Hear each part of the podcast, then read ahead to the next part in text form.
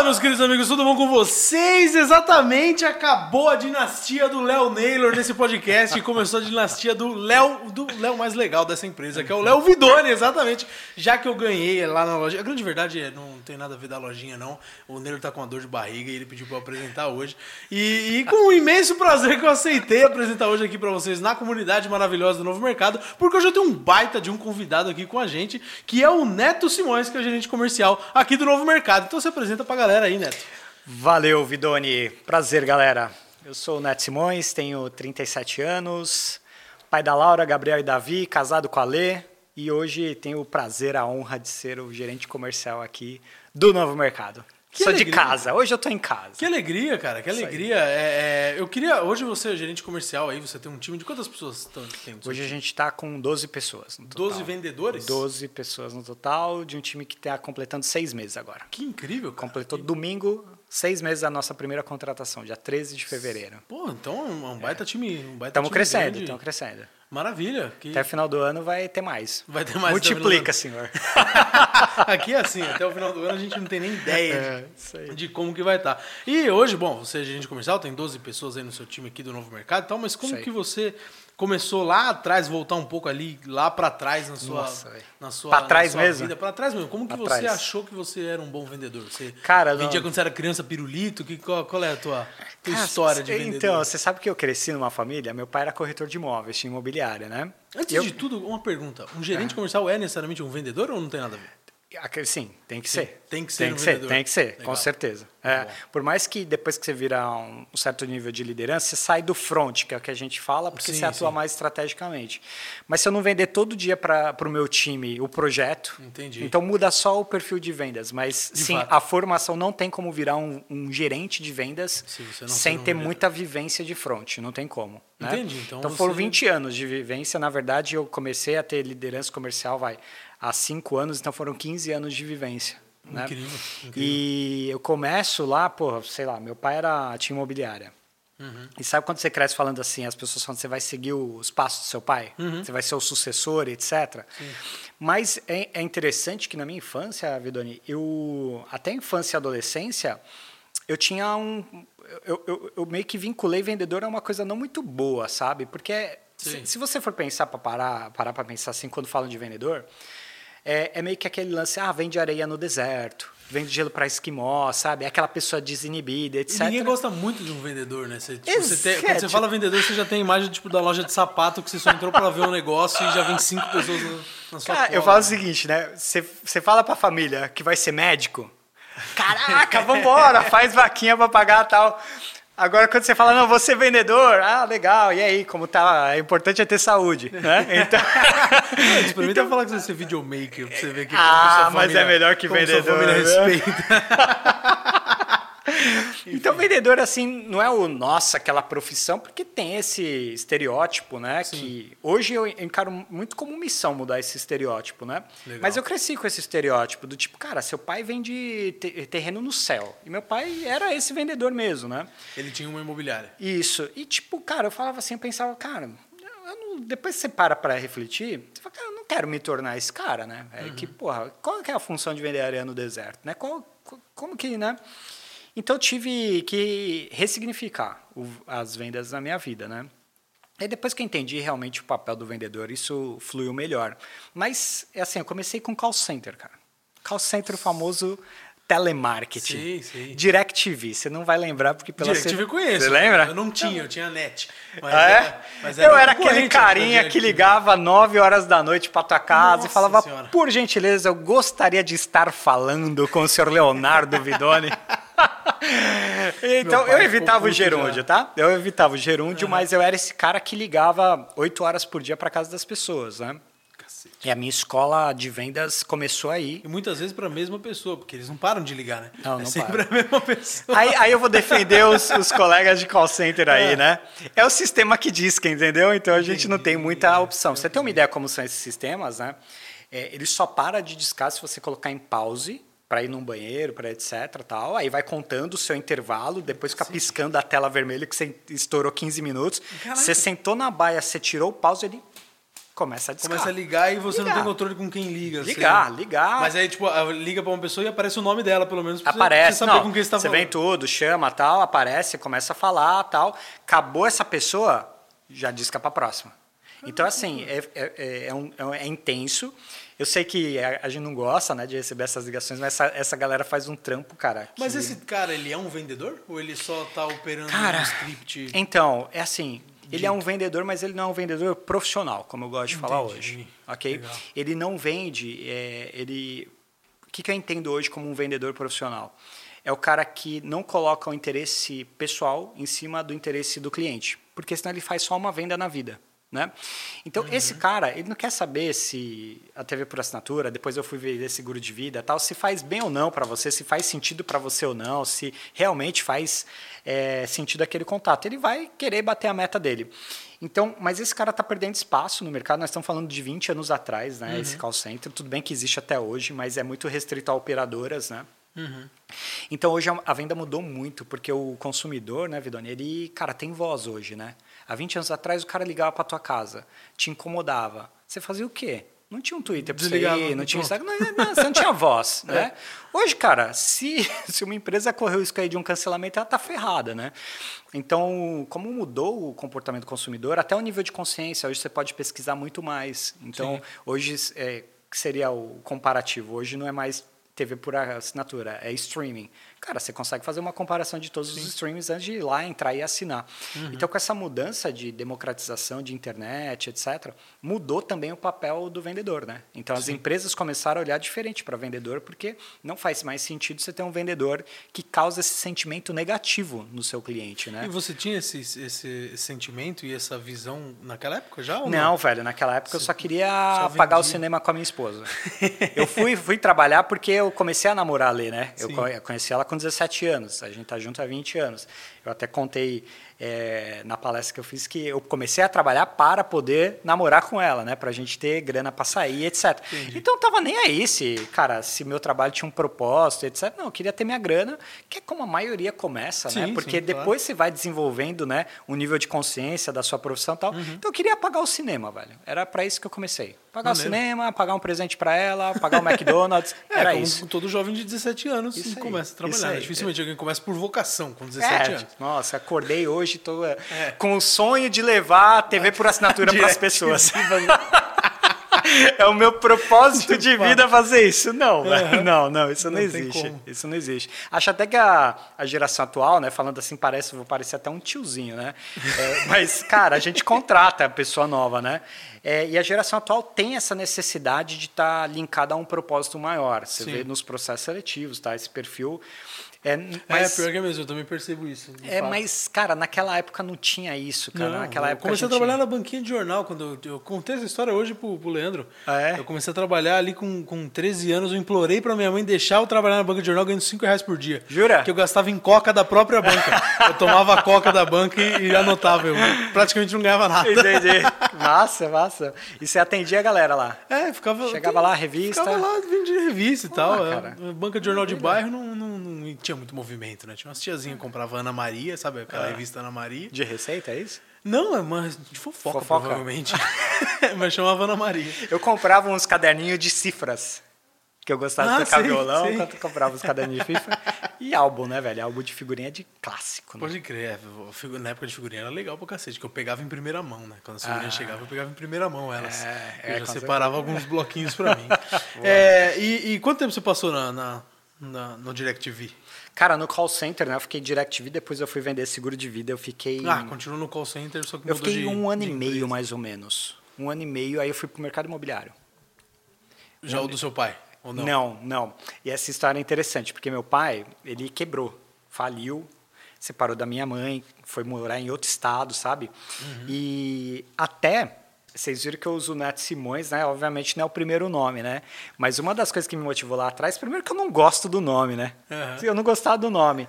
E segundo, é que eu fui atuar no mesmo mercado. E meu pai, ele teve, por vários imprevistos e etc., ele meio que se queimou na, na região, entendeu? E aí, cara, putz, eu lembro que eu falava, nossa, meu nome é muito marcante, assim, porque é incomum, ah, né? Você tem o mesmo nome. Exato, tal. Eu falei, puta, eu vou ter que mudar isso aqui. Aí eu comecei a usar o Neto Simões. Um dos motivos foi por isso. Por Legal. não gostar, o primeiro, e por segundo, de não ter esse prejuízo de ter que mudar essa imagem, etc. Né? Uhum. Então, aí eu fui para o mercado imobiliário, Zona Leste de São Paulo, que é da onde eu sou, né? E fiquei 12 anos no mercado imobiliário. Porque quando eu vi o call center, eu ganhava ali na época R$ 1.500. Até para uns caras solteiro tal, era uma grana é, há 20 anos atrás, 20 anos né? Nós estamos falando de nós estamos falando de um solteiro hoje ganhar uns 4 pau. É, né? Um pô, proporcional. Vive bem demais. Vive bem, né? Não gastava com nada, etc. É. Mas eu queria casar, velho. Você morava com seus pais ainda? Com a sua Morava mãe, com a minha mãe. Eu queria casar. E aí uhum. não dava. É, não, não Aí não dava. Aí eu falei, preciso ganhar mais. Uhum. Aí eu fui pro mercado imobiliário. E você passou 12 anos, que não é, não é, não é pouca coisa. Você Cara, se encontrou nesse mercado, Eu peguei o, o ápice do mercado, Vidoni. Eu peguei a, a, cara, a parte que o Brasil ali 2000 e eu fui pro mercado imobiliário, acho que 2004. 2008, 2009, o Brasil começou a bombar muito. Hum. Você vai lembrar aquele negócio do pré-sal, é, os, os, as construtoras construindo a rodo. Então, Sim. você comprava um apartamento na planta, quando ele estava pronto, uhum. ele valia duas, três vezes mais. Você tinha fila de comprador, Caixa financiando imóvel em 35 anos, enfim, tava bombando, bombando. Muita gente ganhando dinheiro. Eu surfei essa, essa onda, né? a galera que você vendeu casa lá não terminou de pagar até hoje. Você já parou pra pensar nisso? É. 35 anos, velho. 35, tem uma jornadinha aí pela é, frente, cara. E ainda falta é. uns 15 anos, falta, você tem 20 anos que você fez isso? Cara, falta, é, exatamente, cara, tem uma jornada aí. E, e fiquei, porra, cara, eu, eu me empolguei tanto que eu comecei a mexer com obra, com construção, porque tinha tanto investidor assim para botar dinheiro. Porque pensa uhum. comigo, o cara tava com o dinheiro na poupança, redendo aquela merreca lá que a inflação comia. E o mercado imobiliário naquela época dava 30% ao ano, numa coisa segura, que é casa. Terreno, uhum. sabe? Então os caras vinham assim com, te, com, com grana, né? Sim. E aí eu falei, pô, tem tanta grana aí, eu vou virar construtor. vou pegar essa grana aí com o investidor e vou, vou, vou, vou me arriscar na construção. Uhum. Me conectei com pessoas tal, e a gente começou a fazer. Me alavanquei, né? De tipo de, Sim. porra, aí você vai para banco, você vai porque você quer surfar a onda, né? Mas quando chega ali 2013, que se você for lembrar aquela época das manifestações dos lembro, 20 centavos, 20 centavos marcantes pré-copa, né? Teve a Copa, tal, os estádios. 2013, aí o mercado imobiliário foi o primeiro a sentir isso daí, né? É, crédito recuou, uhum. é, porra, 2014 foi outro mercado. Então eu estava alavancado. Uhum. O que aconteceu? Quebrei. Quebrou. Mas a imobiliária era tu ou você era funcionário? Cara, tinha, não, era. Eu, depois eu abri. Eu comecei sendo funcionário, depois abri meu próprio abriu... negócio. E não era só imobiliária, a gente construía, construía também. Construía também. Cacete. Então, Cara, eu fiquei devendo 600 pau. Nossa senhora. então, tipo, Como cara... você dormia de noite, cara? Bicho, você tem que dormir para estar em pé no dia seguinte, mas não é fácil. E eu lembro que eu tinha acabado de ter os meus filhos, né? Nossa! Tinha acabado o... É, tem uma história, né, que o Gabriel, ele estava na barriga da Lê, a gente indo para maternidade. E no caminho da maternidade, a Lê me perguntou, Neto, você conseguiu dinheiro para pagar a médica? né, que era 12K, eu lembro até hoje, era 12 pau o parto dele. Parto. Falei, putz, ainda não. Você precisa falar com ela. Falei, eu vou falar. Depois que ela tirar ele daí da é, tua exatamente barriga. Exatamente isso que eu ia falar. Deixa tirar para não impactar, né? Para não ter um impacto Não, assim, e não tem tipo... como ela falar, ela não, não vou tirar, enquanto não pagar não vou tirar. Não, não, tá saindo, você tem que tirar. Exato, ela não ia se recusar, é, entendeu? O médico tem um, tem um acordo ali de, né? É.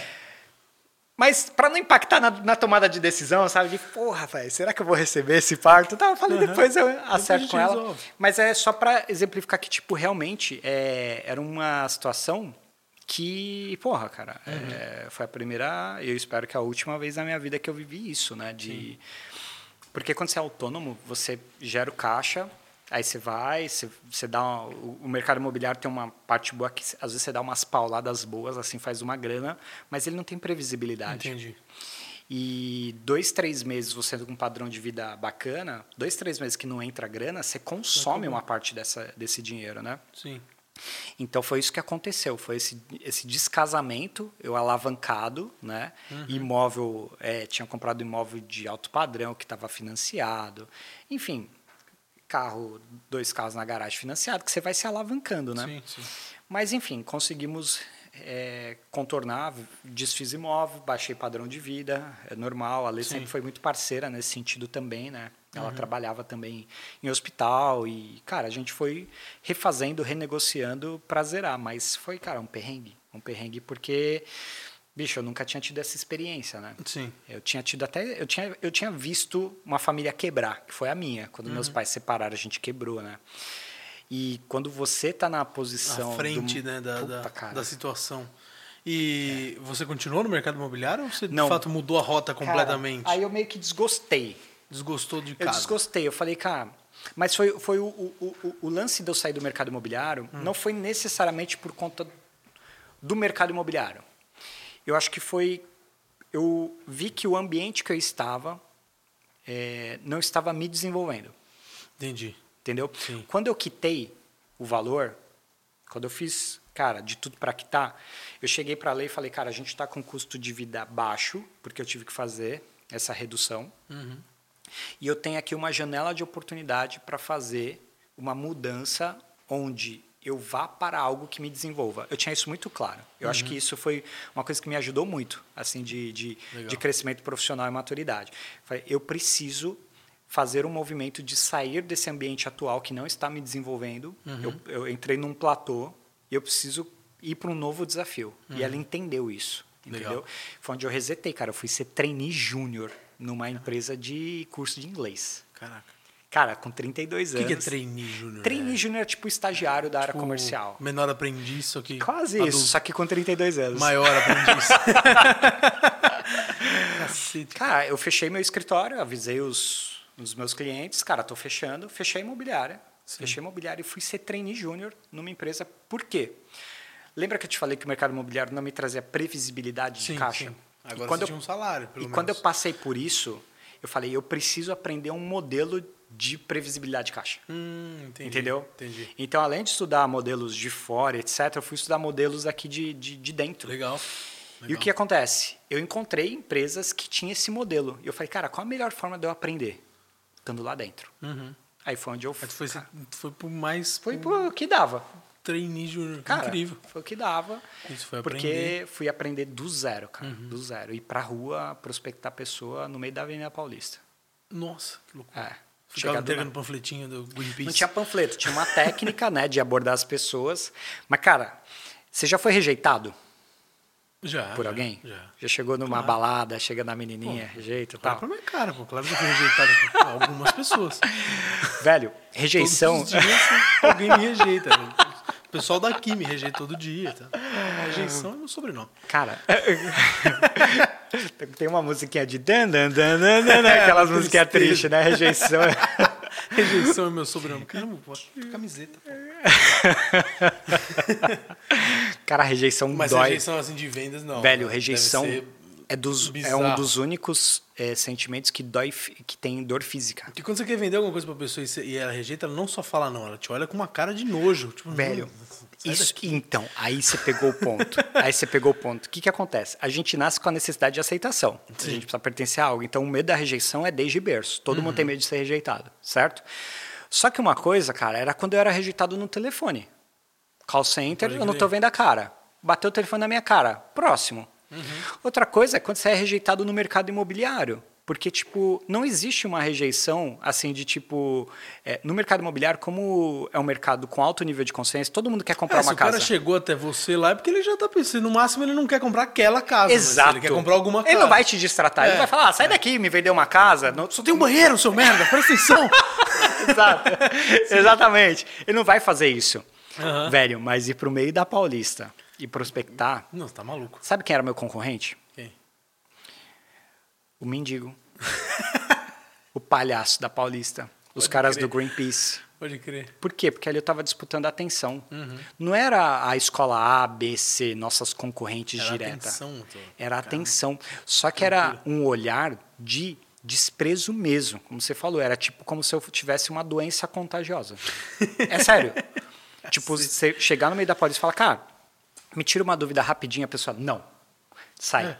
Dá licença. Tô com Em pressa. São Paulo ainda, que você não pode dar, vacilar. São Aí, Paulo. cara, eu lembro que no segundo dia, primeiro dia eu falei, não, vou aprender essa parada, né? No segundo dia, eu voltando de metrô para casa, eu só pensava assim, puta que pariu, por que, que eu fui avisar os meus clientes que eu fechei a imobiliária? O que, que eu fui Quanto fazer, tempo você demorou pra fazer a sua primeira venda? Nesse Eu modelo? demorei quatro dias. Quatro dias. Mas não foi nesse modelo, foi através de indicação. Não, foram quatro to- torturantes Torturantes dias. dias. E, e aí eu, cara, eu voltava pra casa e falava, o que, que eu fiz da minha vida, velho? Eu tô maluco, né? O que, que eu fiz da minha vida? Mas eu falava, cara, eu preciso aprender esse processo. Depois que eu aprender esse processo, Uhum. Pronto. você vende qualquer coisa, Sim. né? Que você acreditar. E aí eu fiquei, cara, eu fiquei, porra, perseverei. Ali tive, porra, meu primeiro ano foi de adaptação, segundo ano eu Você já ficou um consegui. ano de trainee na, na Paulista? Não, não. Ah. Eu fiquei como trainee. É que- É assim, tinha uma- um plano de carreira. Eu, eu, eu fui. eu- a minha primeira promoção foi em quatro meses. Que eu bati as metas lá, em quatro meses eu fui Ah, então você começou a vender promovido. bem na Paulista. Comecei, mas com outras técnicas. Não, Ah. Essa da rua, cara. Eu até desenvolvi algumas coisas e tal, mas não era o meu forte. Não era o meu Entendi, forte. Você desenvolveu o seu próprio método ali de vendas. Exato. Ali, ali foi onde começou a, eu, eu, eu pensar assim, cara, tem algum outro jeito de se fazer isso aqui. Não é Legal. possível que isso seja sustentável, entendeu? Legal, legal. Porque, porra, você tem que falar... Imagina o seguinte, você tem que abordar, um, fazer umas 300 tentativas para conseguir umas duas, três pessoas interessadas. Uhum. Cara, para mim aquela conta não fechava. É, porra, como que eu vou ganhar grana assim, Sim, sim. né? Então eu comecei a desenvolver outras formas, né? Uhum. E aí, depois, no segundo ano, aí eu comecei a ter uma rampagem forte. E aí eu, porra, fui. Quando chegou na pandemia, em março de 2020, que as escolas fecharam, né? Tudo fechou. Eu já eu era top 1 da rede, né? E tava, porra, na competição super bem. Eu falo, caralho, é assim, chegou. Tudo bem que não tem controle, aconteceu e foi uma. Mas eu tava no meu melhor momento ali. Meu melhor momento. Lá em cima, cara, já tinha pego jeito, já tinha desenvolvido vários canais de aquisição de No clientes meio da e tal. pandemia. mesmo. Não, não, antes, da Antes, pandemia. logo antes. da Legal. pandemia. Aí chegou a pandemia, eu falei, puta, ferrou. Foi onde eu comecei a fazer a transição para online. Uhum. Então, cara, nesse período de ir para a rua, de sair do mercado imobiliário que eu vendia casa, para ir vender um curso que era 500, 600 reais por mês, que era uma venda diferente. Uhum. Cara, ali eu comecei a fazer, a mesclar minhas referências de venda. Entendeu? legal, Porque eu vim de uma referência de call center, depois mercado imobiliário, depois ramo de educação, e ali eu fui construindo uma referência, entendeu? Sei, sei. E como que foi essa, justamente esse ponto aí de transição do porque você vendia ali no offline, né? Começou vendendo na rua, depois ali por outros canais de aquisição, mas acho que nenhum de fato online, de fato, né? Cara, eu desenvolvi o primeiro funil de inbound dessa rede. Caraca, é, foi um, foi um baita case, assim. Inclusive, toda a estrutura foi montada aí que começa uma história com o Novo Mercado. Uhum. Foi assistindo aulas do Novo Mercado, interagindo na comunidade, que na época no era no Facebook. É uma galera Sim, mais old school aí vai sim. lembrar que era Facebook. Eu Aham. contratei gestor de tráfego lá, eu contratei é, copy de lá, Caraca, social tudo lá. media de lá, tudo de lá. Contratei Legal. tudo de lá. Começar, aí a gente começou a montar um funil de inbound, gerar leads. E aí, pô, aí eu Isso mudou já meu na jogo. pandemia. Isso Ou antes nessa da pandemia. Antes da pandemia. Antes da pandemia. Sim. Então, tipo, você ter uma ideia como isso foi eficiente, quando eu cheguei à unidade da Paulista, dessa rede, tinha 10 vendedores. Ok? É, depois que a gente implementou esse funil, como a gente gerava muita oportunidade, a gente ficou com três vendedores e fazia mais vendas do que com 10 vendedores. Caraca. Por quê? Porque 10 vendedores na rua era menos eficiente que três vendedores com funil de inbound. Uhum. Então, é, aquelas pessoas que não performavam, o franqueado foi demitindo, não precisava contratar porque a gente estava com o funil estabelecido. Legal. Então, isso acho que foi um game changer assim para mim de entender como que eu trazia é, o digital pro offline, porque o fechamento era sempre offline, Uhum. Sim. mas a captação era online, né? Então, a partir dali eu comecei a me envolver com online. Aí quando veio a pandemia, eu já estava meio digitalizado, sabe? Então essa eu acho que foi a minha grande vantagem, de eu já ter ali um ano de rodagem Uhum. Sim, construindo funis digitais, entendeu? No online. E você falou que o novo mercado impactou justamente nisso, né? Você lembra, você lembra, principalmente a comunidade, né? A comunidade te trouxe ali os seus, seus primeiros contratados no online, né? o gestor de tráfego e tal, mas você lembra de alguma aula que você assistiu de fato? Que lembro, falou, cara. "Puta, Lembro. É isso. Eu lembro, eu lembro de umas aulas do Ícaro, do, do Ícaro muito boas, assim, que até hoje vale a pena a galera ir lá e ver a, a do contraste. Sei, que ele sei, usa o exemplo da sei. Uhum. panela. Cara, é muito boa. A do cafezinho. Do cafezinho original, teve uma regravação Teve. um tempo atrás, mas eu a vi original a, eu é, a original. é um áudio que extremamente ele- merda, mas é, é muito, essa aula é Que ele incrível. explica aquele pré-frame, né? Como que você faz Puta, aquele... o pré-frame, eu, na época que eu assisti essa aula, eu era editor de vídeo ainda, É. freelancer. E quando eu vi o. Quando eu entendi esse pré-frame, também mudou tudo, porque eu, eu parei de, de, E até o final pra pessoa não, não vender. Total, tá gastar ligado? a vela boa com É. defunto ruim, né? Você não, excelente, é isso. excelente. Você não gasta a vela boa com Gastar defunto ruim. com defunto ruim. É, teve uma aula dele também de como vender para homens e para mulheres a diferença. Uhum. que é excelente. Então, assim, cara, ele impactou diretamente, né? Eu tenho um post que quando eu vim aqui para o Novo Mercado, Uhum. que eu falo, eu não lembro exatamente as palavras, mas foi a conclusão, o insight que eu tive, que assim, é, que eu entendo do ápice da minha carreira não foi assim, você foi promovido, mas sim você pôde escolher onde você quer trabalhar. E eu quis estar no novo mercado, porque eu estava num grupo grande de educação, uma holding famosa, etc., em ascensão de carreira lá. Mas eu quis vir para cá. Legal. Porque, Legal. cara, eu, eu, eu, eu- quando eu, eu vejo a comunidade, quando hoje, cara, a gente recebe vários relatos no comercial de pessoas que foram transformadas, etc. Eu nunca tive um produto que eu vendi que eu fui a persona transformada. Caraca, excelente. Então, tipo, quando é, surgiu minha conexão com o Jonatas, que a gente começou a se dar muito bem, trocar figurinha, e teve essa oportunidade, cara, para mim eu não pensei nem duas vezes, porque eu pensei o seguinte, cara, eu já vendo bem produtos que eu acredito. Imagina isso que transformou minha vida. Ponto. Entendeu? Então eu a- foi uma decisão muito consciente e eu quis muito é, isso, Incrível. entendeu? Incrível. Então para mim foi assim, eu falei nesse post que o ápice é você poder escolher com quem e onde você quer trabalhar, entendeu? Então, porra, para mim foi muito massa, sabe? Eu Muito entendo perfeitamente isso que você está dizendo, porque eu sinto exatamente a mesma coisa. O novo mercado que mudou minha vida também, pô, e estar aqui dentro, ter participado dessa transformação também é maravilhoso. É, é extremamente gratificante. É, e aquela máxima que as pessoas. é, o coach né, de, de empreendedorismo sempre fala de fazer seus funcionários trabalharem como se a empresa fosse deles. Eu, de fato, faço isso. Eu finjo que a empresa é Total. minha. Eu trabalho, trabalho como se a empresa fosse minha mesmo. Eu cara, uma eu- paixão muito grande. E, e olhando assim friamente, eu tenho uma vantagem vantagem competitiva como gestor comercial desse time Uhum. que é muito difícil outra empresa ter, que é o seguinte, o meu vendedor quase todo dia recebe relatos De transformação. E o vendedor, ele não é movido só por comissão. Entendeu? Uhum. Tem o pagamento, que é importante, obviamente, que ele tem, porra, ele lida com rejeição o tempo todo, então a gente não pode, né? Uhum. Mas, cara, ele é muito movido pela função que ele exerce numa empresa. E quando uma empresa não promove transformação, ela tem que ficar vendendo isso nos discursos delas para o time, etc. Até que o time fala, cara, onde está essa transformação que eu não vejo? Entendeu? É só vem da liderança, mas, cara, de onde está essa galera que vocês estão falando? Sim. Puta, e eu não preciso fazer isso com o meu time, porque todo dia eles recebem relato. Todo dia vem uma pessoa falando, cara, nossa, como eu fui transformado, como deu certo, etc. Então, isso para mim é uma vantagem competitiva, que eu digo friamente falando, fora todos os outros sentimentos, é que o meu vendedor, ele, ele sabe que a função dele lá no front muda a vida das pessoas realmente, de fato, e não só um discurso para motivá-los. Até porque eu não tenho um perfil muito motivacional. Eu falo para eles que a motivação você traz de casa, né?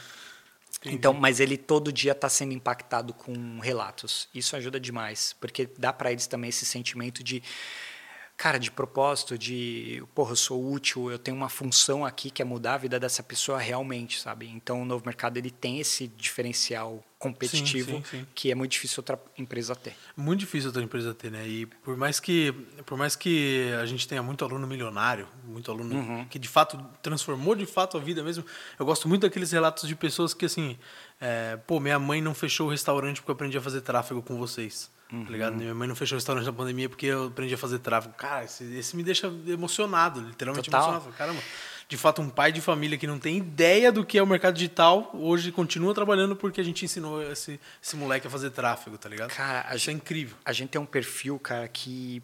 Porra, quando eu vejo, que a gente tem um sistema que eu vejo as conversas, né? Eu gosto de Uhum. passear pelas conversas e tal. E quando eu vejo esse perfil, eu, eu fico muito satisfeito, que é da pessoa, da mãe, que não quer mais trabalhar longe dos filhos. Sim, Ela sim. não quer mais pegar um busão, um metrô e tal. Aham. E ela quer, através da- do suporte ativo, através de social media, AV, etc., aliar a qualidade de vida com os filhos dela. Cara, esse, esse daí Mãe que consegue sustentar esse é um dos que mais filho, me, me toca, cara. sustentar a casa. Porque, tipo, cara, eu hoje consigo dar a condição do da minha esposa estar em casa o tempo todo e a gente tá com recém-nascido e ela curtir tudo isso, Uhum. ela curtir os outros, a Laura e o Gabriel. E, cara, eu consigo dar isso pra ela.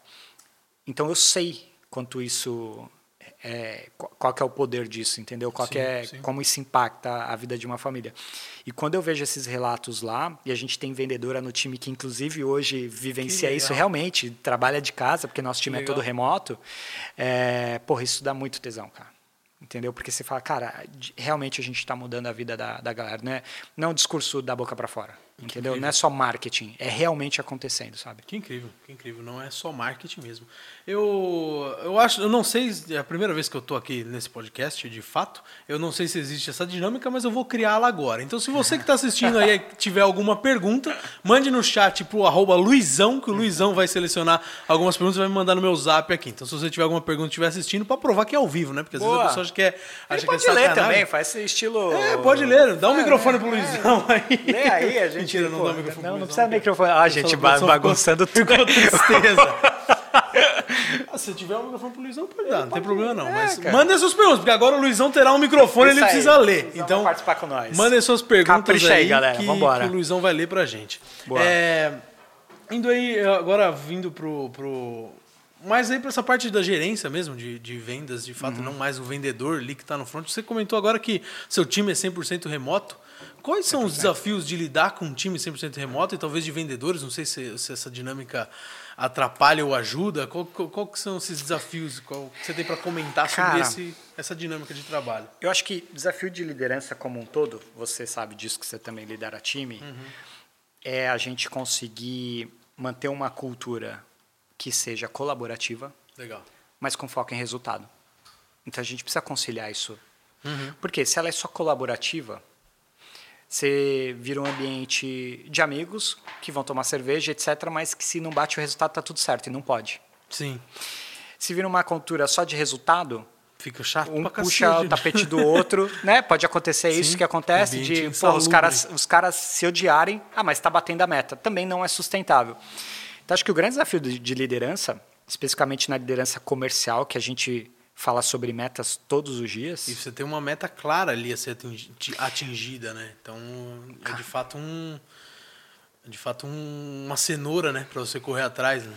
eu falo pro meu time que a gente, o comercial é bom que ele é uma baita vitrine. Uhum. Baita vitrine. Que nem a gente em tão pouco tempo já representa mais de 30% das vendas da empresa em seis meses. Cara, 30% Caraca, de uma empresa que vende bem pra É caramba. muito, muito. Isso é uma baita vitrine. Sim. Só que a vitrine é dos dois lados. É Hum. tanto positiva quanto também se a gente perder performance, isso fica evidenciado muito rápido. Então a gente tem ônus e bônus, né, Vidoni? Então, qual que é o, o, o bônus? Eu também falo para eles, cara, vamos ver o lado bom? Uhum. O lado bom é o seguinte: as nossas metas são semanais, certo? Se eu não bato meta essa semana, o meu tempo de recuperação é mais uma semana. Na próxima semana eu já posso responder por isso. Agora tem um time, vamos supor, seu time. Cara, ele fez um documentário. Aí o resultado final não agradou, por algum motivo. Quanto tempo você demora para recuperar esse É. time? Até fazer um outro tal, não sei o quê. Muito subjetivo, né? Muito de gosto e tal. O vendedor no dia seguinte ele pode se recuperar. Então, sim. O vendedor no dia seguinte ele pode ir para cima e Legal. fazer o resultado, e etc. Então a gente optou pelo remoto porque é um modelo que hoje eu trabalho e trabalho bem. Uhum. Obviamente você tem que ter ferramentas para dar o gerenciamento disso, não por, eu falo para o meu time, não por desconfiança se alguém está trabalhando ou não, mas por suporte se alguém consegue trabalhar ou não sozinho, é diferente, Hum. né? Porque comercial é aquele negócio de energia, tá todo mundo junto, etc. E você está trabalhando isolado de casa, então você tem que Você ter bota uma piscando na tela vermelha dele que ele tá no banheiro. a trabalhar, a trabalhar, a trabalhar. exato. Bota um discador lá É, para. Então, a gente tem que ter esse gerenciamento para ajudá-los, mas eu confio plenamente no meu time. Confio plenamente. A gente tem um time que está rampando super bem, unido e que está conseguindo criar essa cultura colaborativa com foco em resultado. Mas como líder, o meu principal, o meu principal papel é manter esse ambiente que concilia esses dois pontos, né? E cara, desenvolver liderança, porque com a minha vinda para cá, o nosso plano de carreira ele não prevê contratação de líderes comerciais do mercado. Ele só prevê Hum, sim. formação em casa. Formação. Então é minha responsabilidade formar em Formá-los. casa. A gente vai formar 100% da nossa liderança comercial em casa. Legal. Vai dar um baita trabalhão, Dá. etc. Mas você- eu, eu gosto de usar a analogia que eu, eu construo casa de tijolo, não palha e madeira, dos três porquinhos, entendeu? Sim, sim. Então, esse time sendo formado em casa, passando por todas Mas as dá um etapas. trabalho a mais, demora mais, mas... Demora. É o Neto sendo trainee aos 32 anos, Uhum. os caras, cara, dominando todo o processo, é os que eles estão passando agora, entendeu? E já alguns já estão pleiteando supervisão, a primeira supervisão.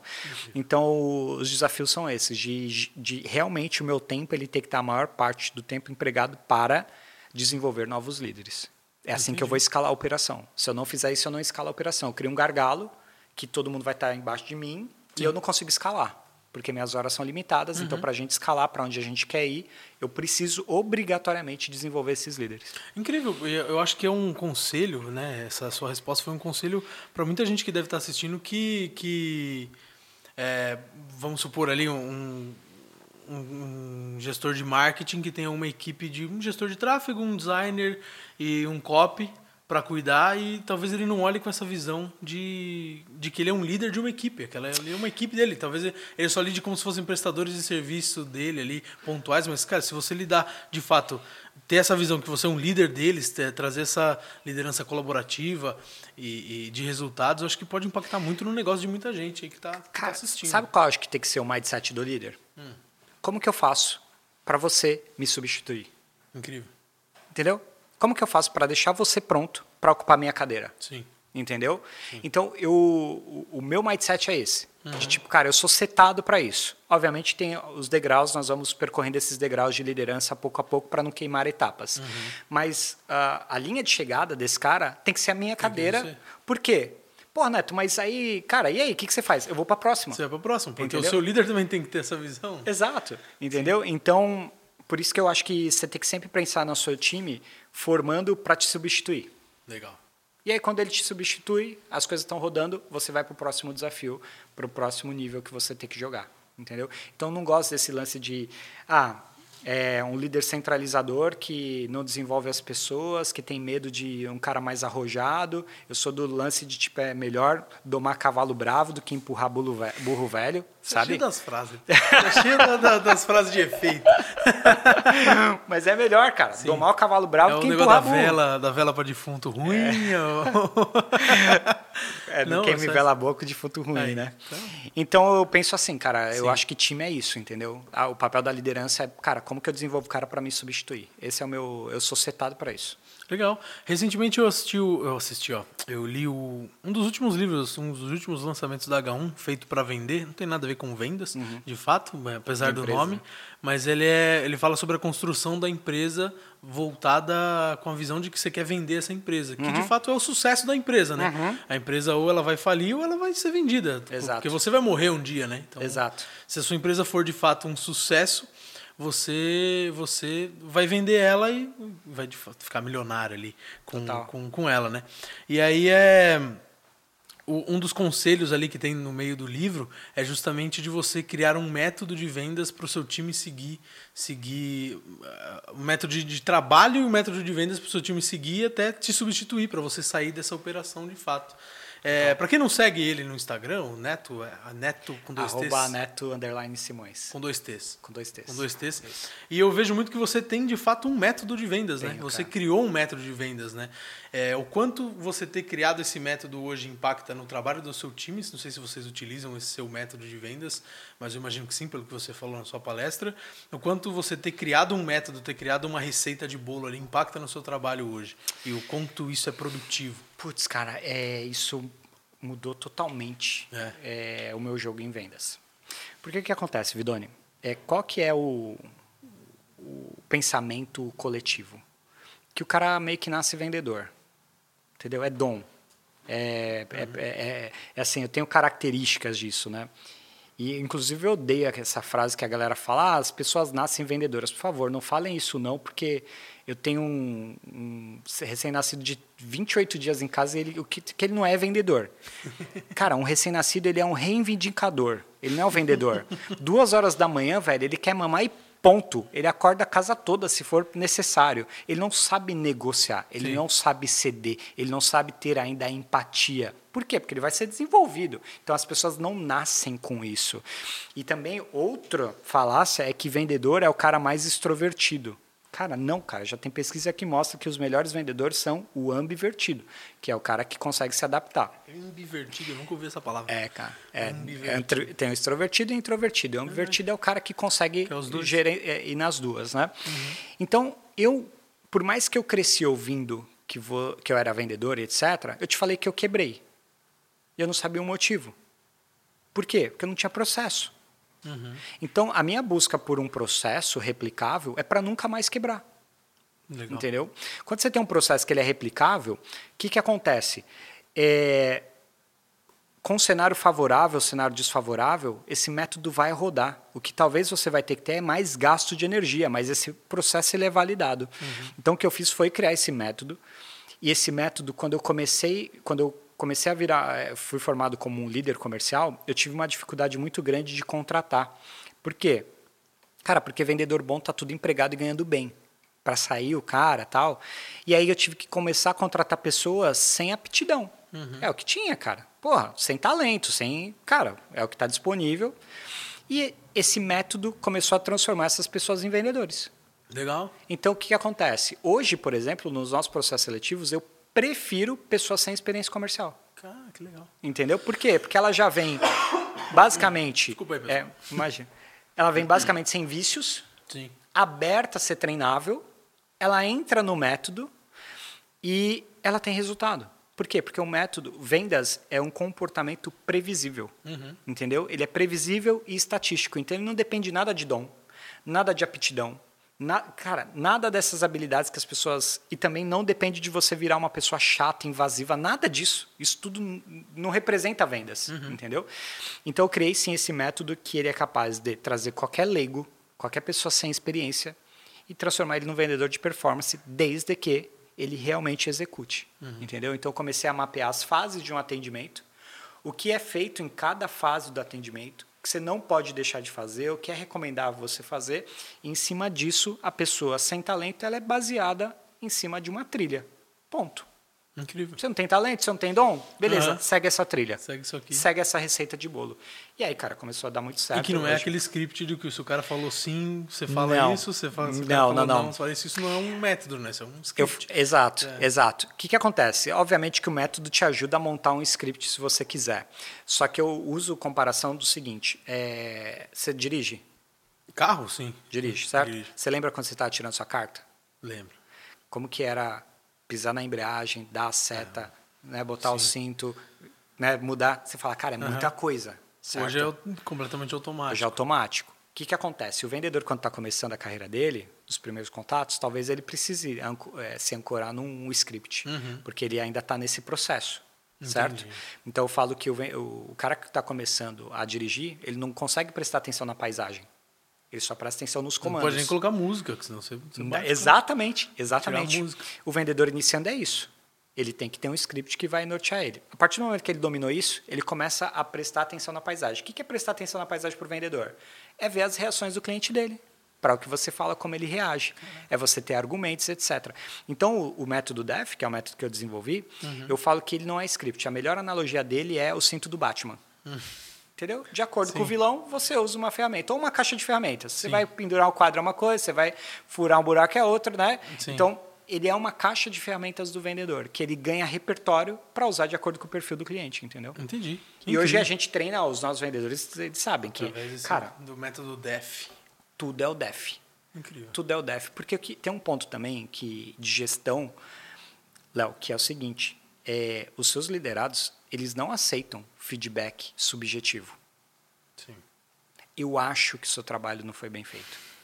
Eles só aceitam feedbacks objetivo. Uhum. Se você só dá feedback subjetivo, com o tempo a pessoa pode achar que é pessoal. Puto, o Vidoni não vai muito com a minha cara. Uhum. Tudo que eu faço ele fala que não tá bom. Tudo... Você tem que apontar o que você. Certo? Sim. Vendas é a mesma coisa. Eu não posso falar pro meu vendedor, cara, eu não gostei desse seu atendimento. Por quê? Porque eu não gostei. Ah, achei. Não. Cara, você, você errou seguiu. a parte tal você errou a parte tal, esse aqui faltou, esse aqui faltou. É feedback objetivo, para ele não achar que é pessoal, uhum. entendeu? E quando você vai escalar time, e hoje eu me especializo em escalar time, a gente está saindo ali para 11, vai para 20, 30, 40, 50 pessoas, 200 pessoas, a estrutura tem que ser através de feedbacks objetivos. Então, o método te permite que você saia dessa pessoalidade, de tipo o cara achar se eu vou com a cara dele ou não, e seja um feedback objetivo. Que ele fala, cara, realmente, eu passei por essa fase, eu não fiz isso, eu passei por essa, eu não fiz isso. E ali ele aceita aquele feedback e tenta melhorar para a próxima. Então, o método protege também protege, a liderança nesse sentido. É. entendeu? Excelente. Então, parece que o Luizão tem alguma pergunta no gatilho lá pra gente. Tem? Então, Manda aí, Luizão. então solta aí, Luizão. Bora. Pergunta aqui pro Neto. Como fortalecer o emocional para lidar com tantos nãos ao longo do processo de vendas? E me diz uma coisa, quem foi que fez a pergunta? Giovana Finato. Giovana Finato. Boa. Giovana, eu falo que é o seguinte, tá? É, você não pode ter a síndrome do Gugu. Sabe qual é a síndrome do Gugu? Quase fiz uma piada muito ruim agora, É. senhora. Que bom que você fez. Ainda bem que eu, que eu parei. Eu ia fazer uma piada ruimzona. Cara, qual que é a síndrome do Gugu? Ah, Você lembra do Gugu? lembro. Lembra do Gugu? o Gugu ficou 25 anos, 25. todo domingo, na tela da família brasileira, certo? Na época que não tinha YouTube, não tinha nada, né? E ele lá. Poucos brasileiros tiveram mais exposição ao público que o Gugu, concorda comigo? Concordo. Poucos. Talvez o Pelé, Faustão, um Xuxa, mas, cara, certo? Aham. Todo brasileiro conhece o Gugu. Sim, sim. é. O Gugu morreu em 2019. Ninguém Caraca, já faz tudo isso no Aham, tempo? Tô no louco. final de 2019. Cara, ninguém fala mais do Gugu, a não ser que tem briga da herança. Se não fosse essa briga da herança, ninguém, Ninguém lembrava mais do do Gugu. O É. que, que isso me mostra? Giovana, as pessoas vão te esquecer. Como vai te esquecer, Léo? Como vai me esquecer? Eu não esperava esse, esse Entendeu? final. Elas vão fato, esquecer da gente. É. E numa tentativa de uma venda, as pessoas vão te esquecer em fração de segundos. Aquela pessoa que você ligou e falou não, ou aquela pessoa que você mandou um DM e falou não tem interesse, ela vai te esquecer em fração de segundos. Então, tipo, cara, você vai ser esquecido. Tu vai ser esquecido, inclusive, por quem comprar de você. Eu comprei um tênis ontem no shopping, eu já não Você me não lembro lembra? mais do vendedor. Exato. Aí que eu faço a provocação. Cara, você vai ser esquecido por essas pessoas que você tá com receio, que você, porra, inteligência emocional você tem que ter para trabalhar com vendas. Só que você vai ser esquecido por essas pessoas. Pela sua família, você não vai. Se eu abrir mão de falar com essas pessoas, eu vou colocar em risco a minha família.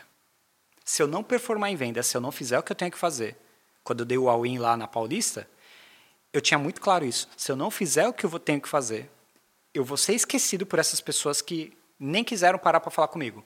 Mas a minha esposa e os meus filhos vão lembrar de mim. E eu vou colocar em risco eles. Então, em nenhum momento, na minha cabeça, fechou a equação do seguinte: não vai valer a pena eu ter esse esforço. Sim. Porque quem realmente vai lembrar de mim são só essas pessoas. Uhum. Então, se eu pudesse te deixar, você viu que eu sou bem motivacional pra caramba, Sim, né? sim. Você viu que minha Quase linha, vendendo nossa. Bola, galera! pra caralho motivacional. Só que não. Giovana, você vai ser esquecida. Uhum. Faz a parada. O cara vai tomar não. E não pega o não pra você. Por quê? Porque não dá tempo, Léo, da pessoa conhecer a gente e rejeitar a gente. Uhum. Entendeu? Eu preciso de um tempo de convivência com você pra falar, puta, não, não tô afim de falar com o Vidoni, não. Uhum. Ah, não, porra, não dá, a gente não bate e tal. A gente precisa de um tempo de convivência pra Sim, isso, é. certo? Cara, num contato de vendas, você não tem esse tempo. Então, não tem como a pessoa te rejeitar, porque ela nem te, consegue te analisar. Ela tá te rejeitando. Ela, o que, que ela rejeita naquele momento? A oferta que você está fazendo, entendeu? A, a atenção que você está querendo dela, mas nunca é pessoal, porque ela não tem tempo de te conhecer.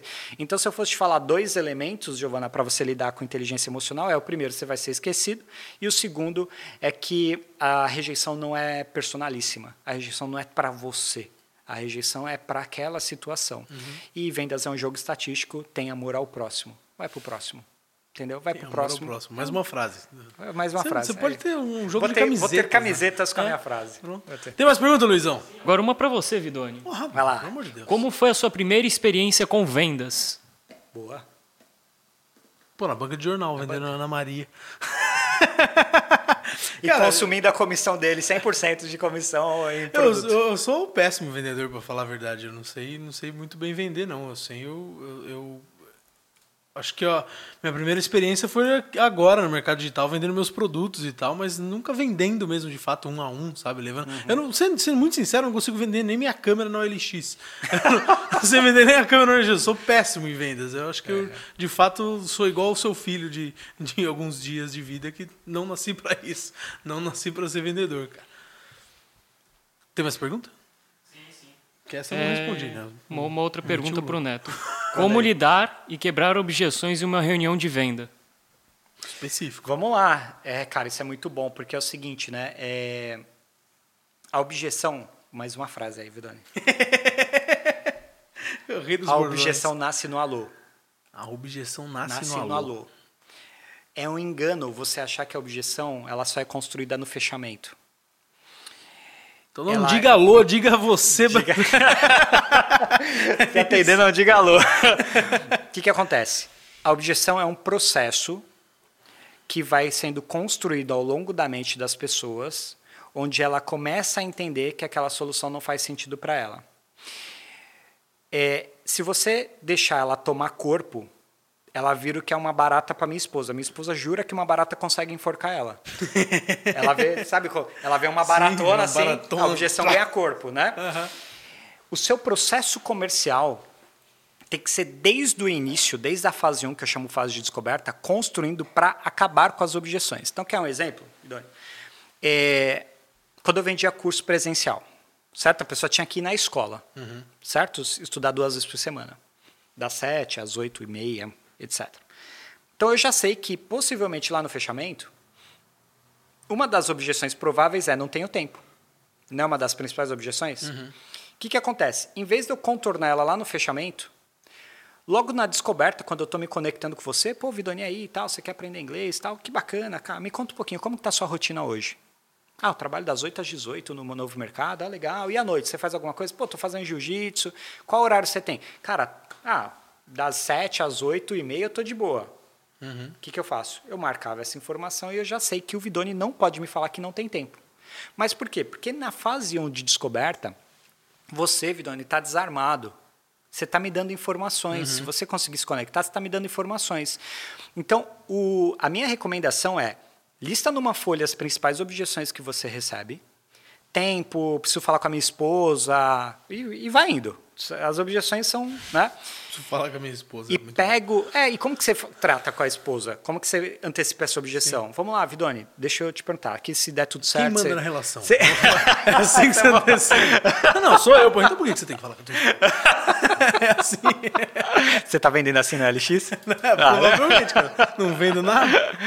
Mas basicamente é, Vidoni, tira uma dúvida, se der tudo certo aqui, né, você se tornar aluno aqui do Novo Mercado, essa decisão é só tua ou você toma com mais alguém? Ponto, eu estou antecipando a objeção, uhum. entendeu? No encantamento, que é a fase 2, é uma outra fase que a gente também contorna objeções veladamente. Eu falo que a objeção ela tem que ser contornada ao longo de todo o seu atendimento. Se você chegou no fechamento com uma lista enorme de objeções, você errou o seu atendimento. No fechamento, você só pode ter uma discussão: preço. Entendeu? Você não pode ter discussão dos entregáveis se você resolve a dor da pessoa ou não. Isso tem que ser totalmente respondido ao longo do, do atendimento. Então, qual é a minha recomendação? Lista as objeções e você faça o seu discurso comercial respondendo essas objeções. Uhum. Entendeu? Que é uma forma velada. Quando a pessoa chegar lá no fechamento, ela já está com tudo isso sanado. Você matou a barata, você não deixou ela, ela crescer, entendeu? Uhum. É assim que trata a objeção. Incrível. É. Puta, que forma... aula que vocês tiveram agora de. É melhor prevenir do que remediar. Outra frase, ó. Outra frase. Essa é de tiozão. Eu tenho uma pergunta agora que eu já te fiz ela no Instagram, uhum. mas se, se alguém te segue no Instagram aqui, é, bota aí no chat. Eu não vou ver, porque eu não tô com o chat aqui, mas bote é. no chat se você segue o Neto, se você não segue, siga. É, você toda hora posta um storyzinho com a tua uhum. equipe fazendo call e vocês colocam uma frase que é sparring não é spa. Isso. Agora eu entendi que você é o cara dos bordões, então isso deve ser só mais um bordão. Mas o que diabo é sparring e por que, que ele não é um spa? Cara, boa, boa, boa. É... O que acontece? Sabia que um jogador profissional de futebol ele fica em torno de 75% do tempo da carreira dele em treinamento e hum. só 25% em campo? Ele fica a maior parte do tempo dele treinando para jogar de dois dias a semana e olhe lá, uhum. certo? Por quê? Porque ele é profissional. Ele está se a, a todo tempo em constante evolução e etc. E ainda dá as caneladas lá deles, certo? O que, que eu vejo em operações comerciais? O vendedor chegando, recebendo, quando muito, um onboarding. Ó, esse é nosso produto, esse é nosso RM, etc. É assim que a gente vende, um treinamento e toca pau, vai embora. Cara, treinamento de vendedor, ele é contínuo. Ele nunca acaba. Uhum. Um vendedor nunca está pronto. Nunca está pronto. Por quê? Porque cada atendimento é único. Então, não tenho como deixar ele pronto para 100 mil atendimentos, 150 mil perfis. Ele vai sempre estar tá sendo modelado uhum. dentro do método ok? Então, o sparring, o que, que é? É o momento onde a gente para a operação, uma hora, Hoje a gente faz duas vezes por semana, mas no começo, quando eles estão chegando, é três, quatro, cinco vezes por semana. Agora é duas horas que eles já estão mais rampados, certo? Uhum. Então, duas vezes por semana, a gente para a operação por uma hora e faz simulação de vendas. E por que chama. Por que tem esse bordão sparring não é spa? Porque você é o cara dos bordões, mas. Isso. Porque a gente criou um acordo entre a gente, faz parte da nossa cultura, que Todos eles participam. Um é vendedor, o outro é cliente, os outros são ouvintes, certo? Só que eu não posso sair de um sparring sem, se eu tiver identificado um erro seu, sem te falar. Entendi. Porque ali não custa dinheiro errar. Cacete. Só que se o seu colega, se você deixar o seu colega sair do sparring com aquele erro, vai custar dinheiro lá, na, lá no front. Uhum. E outra coisa, você não está sendo comprometido com o desenvolvimento do seu colega. Então, quando eu falo que sparring não é spa, é para que, pra que, porque não é para pegar leve. Uhum. Não é para fazer simulação de vendas. Ah, tal, tá aqui, eu quero comprar, é legal, deu certo a venda. Não, cara, tem que trazer a objeção real, Sim. tem que trazer a dificuldade, tem que trazer os pontos que ele esqueceu do DEF. Uhum. Você, você tem obrigação moral com o seu com o seu colega de fazer isso por ele, uhum. porque ele tem que fazer isso por você.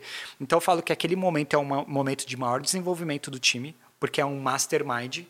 Eles não dependem só do meu feedback, são 11 pessoas, 12 pessoas se dando feedback. Criticando. Criticando, criticando no, no, sentido de crítica mesmo. Criticando de, de profissional. Mal, é. Profissional, isso, é o nosso sim, acordo sim. é esse.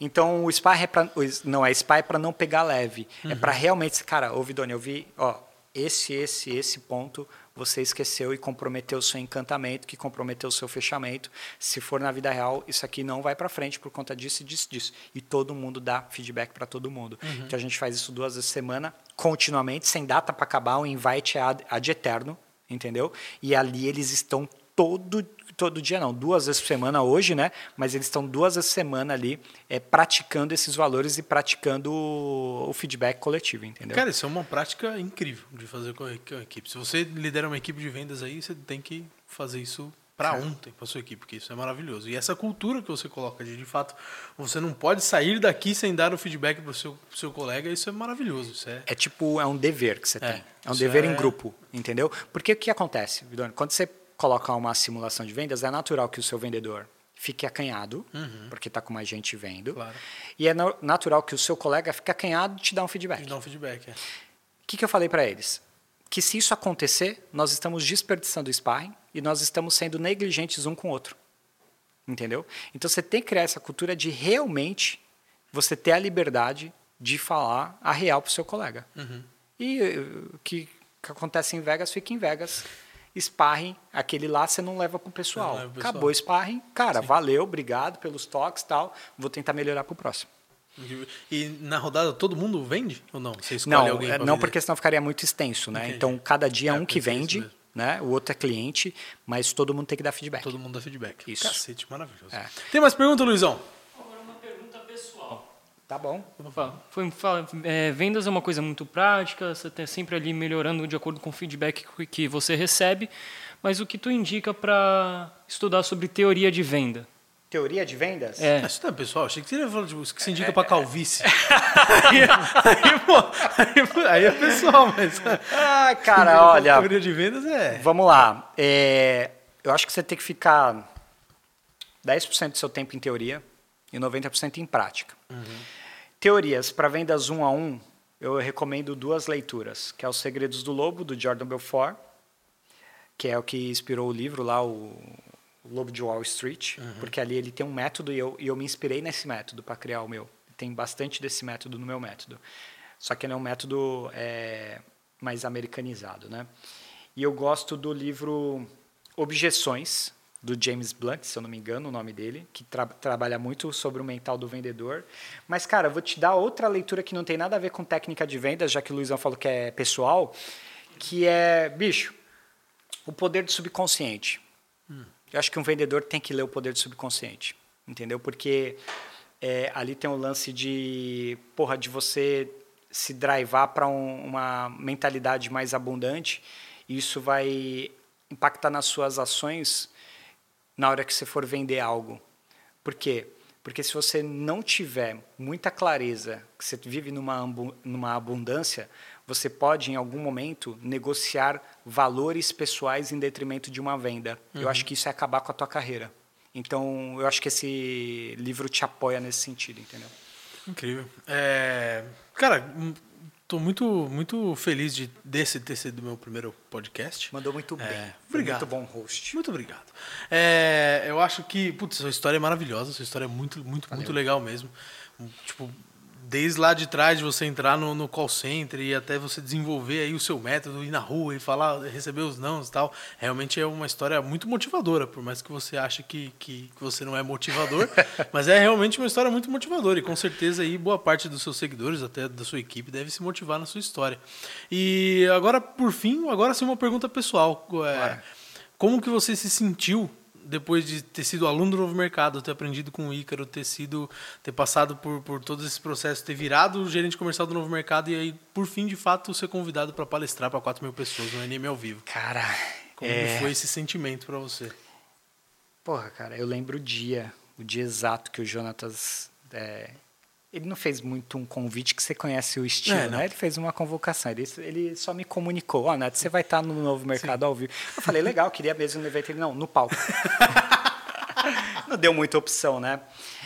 O que, que acontece? Pô, Vidoni, eu vou te falar uma coisa aqui que eu pensei, eu não fiz o um post, mas eu deveria ter feito, e então eu vou deixar o registro aqui no, no podcast. Uhum.